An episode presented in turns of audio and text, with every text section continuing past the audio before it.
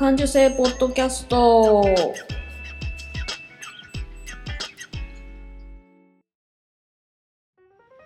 子供の頃から感受性が豊かだと言われ続けて大人になったデザイナーまゆが日々気になったことを感受性豊かにお届けする感受性ポッドキャストです。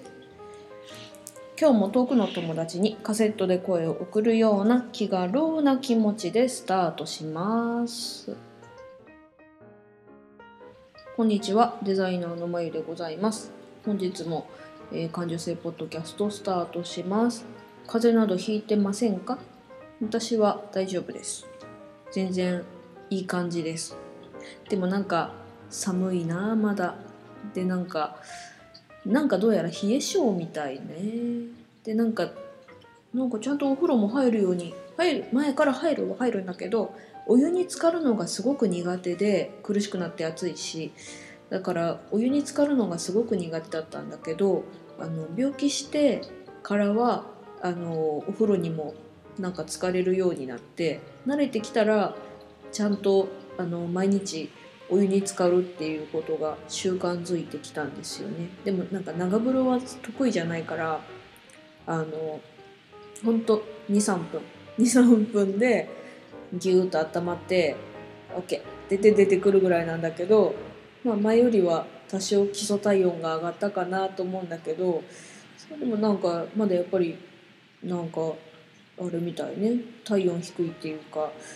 まだなんかちょっと冷え気味らしくて。でなんか私の友達のあのあれ専門時代からのあのおしゃれ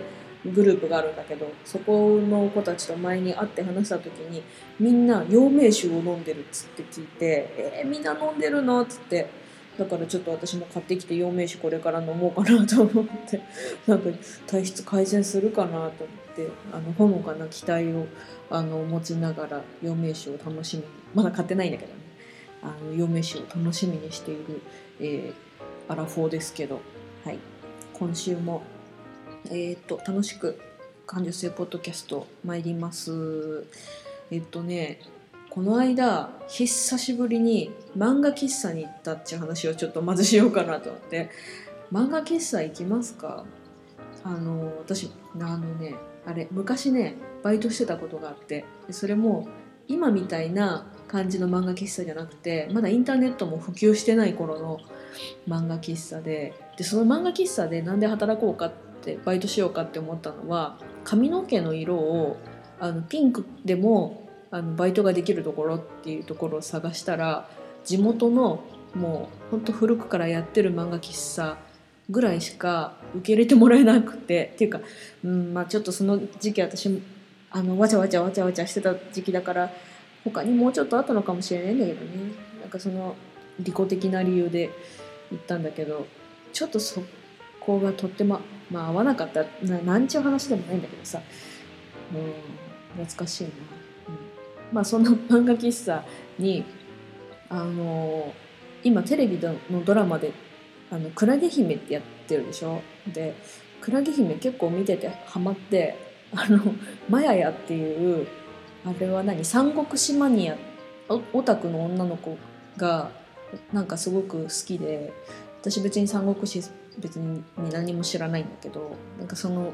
キャラがすごい好きででちょっと漫画を見たくなっちゃってであの夫に言ったら満喫行こうぜって話になってで行ってきたんですよ。でどっぷり6時間「クラゲ姫」を読んででなんか途中でちょっと眠くなるんだけどなんかもったいないお金もったいないみたいな気持ちになってもう寝ずに必死でずっと漫画読んでで出てきたらもうすごい、まあ、漫画もちろん面白いんだけどもうすごいタバコ臭いのがあの頭の先からつま先まで全てのものがタバコ臭くなっちゃってああもうとっても気分が悪いってなったっていうさ満喫とあんま関係ないのかな？なんかでも私昔タバコめちゃめちゃヘビースモーカーで1日3箱ぐらい吸ってたんですよ。でだからタバコの匂いとかあのもうタバコをこう吸ってない時間の方があの自分じゃないぐらいの疲れ方をしちゃってて、うん、そんな私が今タバコの匂いがする状況っていうのがものすごく辛いっていうのを感じるとこのコントラスト私ものすごく自分を痛めて痛めつけてたんだなっていうふうにあの過去の痛い時代思い返すんですよね。それには多分心のその心理的な無意識下の中のものすごく抑圧したあれやこれやっていうのが影響してとかあのあるなっていうのも思うんだけどあそこからだいぶ抜けたんだなっていうのと、うんまあ、たまにはそういうなんていうのあの自分の得意じゃない環境っていうのに身を投じてみるっていうあのっていうのもなんていうのかなあのジェットコースター乗るみたいな感じで気分転換になってたまにはいいのかなって思ったりしました。よくあの HSP の本なんか読んでても、えっと、ものすごく刺激物にはまりやすい場合があるって HSP が、うん、そういうことが書いてあったりするのを読んだ時にああそうだよねっていうふうにも思ったんですよね。うん、それでもう一丁ハマるっていうことで、えっと、言うと SNS、うん、であの、まあ、SNS 苦手かもなっていう話でまだ苦手ですとまでも言い切れないんだけどでも多分私 SNS 苦手なんだよなって思ってであの私がその、えーと、ちょっと前に病気して緊急入院してで、まあ、そこからの今延長なんだけどそこから手放したものの一つとして SNS があってでまず病気になってもうマジで体の体が動かせないとかこう自由が利かないっていう状態になって、まあ、それでも SNS ってものすごく手軽だからこう片手一つで文字が送れて心配だよっていうメッセージを相手に送れるんだよね。だけどこうそのさ自由が利かない状態で心もこうポジティブに上に登っていくような気持ちでない状態で心配だよとかあの大丈夫だなとか応援してるよっていうのはもちろん気持ちはありがたいんだけどすごくこう押さえつけになって余計気持ちが塞がってこう辛くなっちゃったんだよね。であの心配しないでくださいって言ってこういう状況です心配あのされるといけないから、えっと、こうやってあのこういう状況ですっていうのをお知らせしときますって言ってその時フェイスブックで状況を、まあ、ものすごい私がそれまでにあれやこれや忙しく動いちゃってたのもあったからあの心配かけないためにお知らせしときますけどって言ってあのえっとあれだよねよくある点滴の写真を あのこんな状況で緊急入院ですって言ってあの書いて、えっと、数日近況を写真撮ってアップしたりとかしてだけどあの心配いらないんで大丈夫ですって言ってあの書いて出してたんだけどそのうちそのやっぱりメッセージがいっぱい、まあ、来るんだよね。であの返信もできないですって言うんだけど返信いりませんとか言ってメッセージくれたりとかしてそのありがたいんだけどすごく辛いっていうことがものすごくあってそれでなんか LINE とかもポイポイポイポイメッセージが来てもうでも気持ち的に返せなくなってで特に私あの普段家の中で生活してるから w i f i 環境の中でいてだから携帯電話のギガ数を抑えてる設定にしてあるからあの病院っていうあの何 w i f i がない状態のところでいるとものすごく弱い人間なんですよね。ネット難民みたいな状態で。だからいっぱいメッセージが来ると余計なんていう心的ストレス。そんなにメッセージが来たらそんなにネットを見ちゃったらギガ数がなくなるなくなるみたいな。なんかいろんな 心のストレスがあってなんかまあ自分で追い込んでんのかな。そういうことってあるんだなっていうのを知ったっていうのかな。であもう嫌だってなってでもう衝動的に LINE を消してでもう連絡できませんって言って Facebook もやめて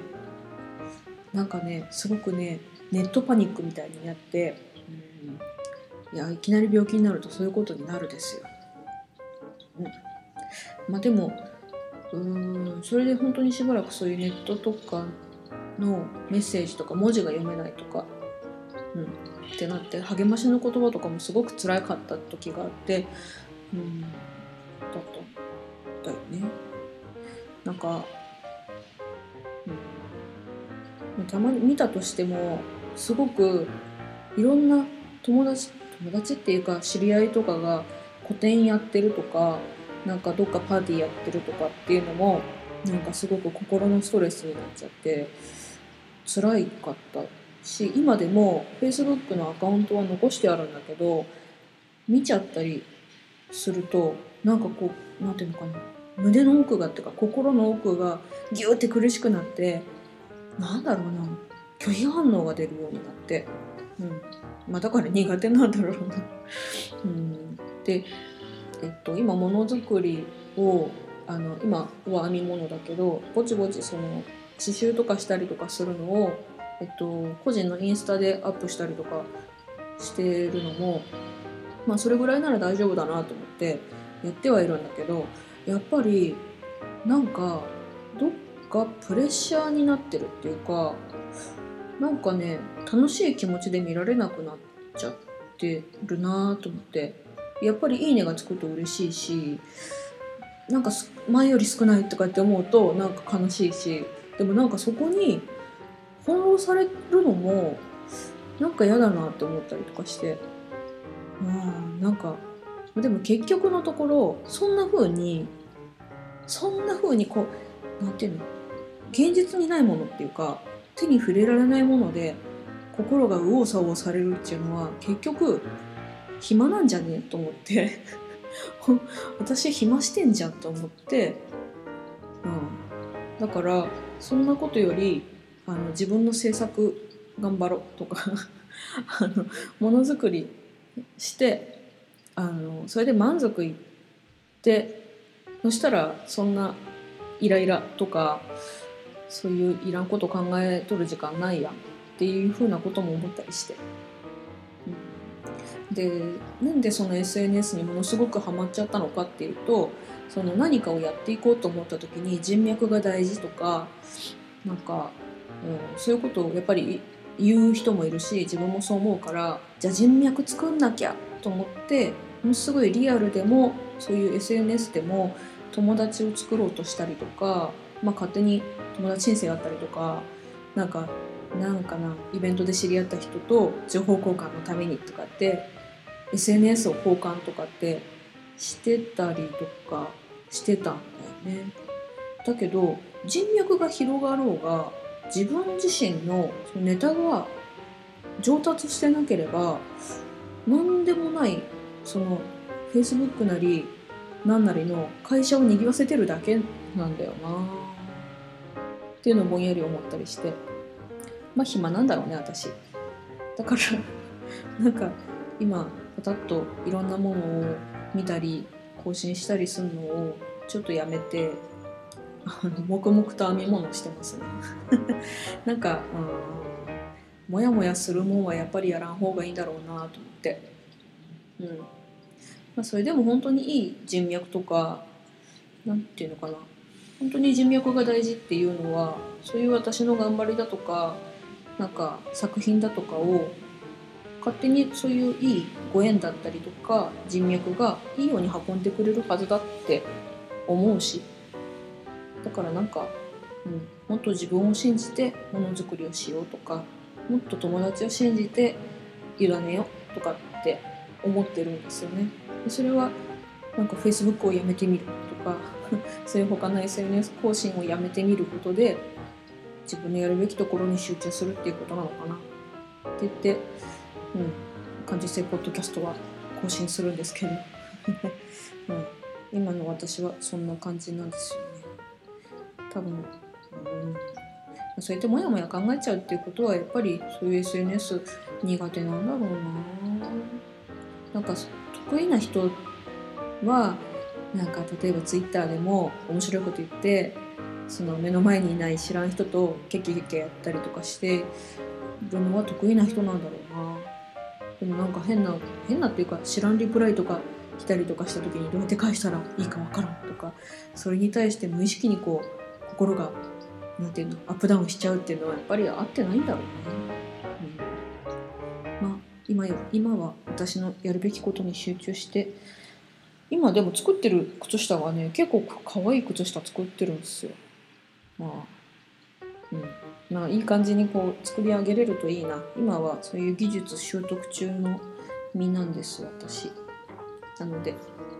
あのもやもやすることは手放して、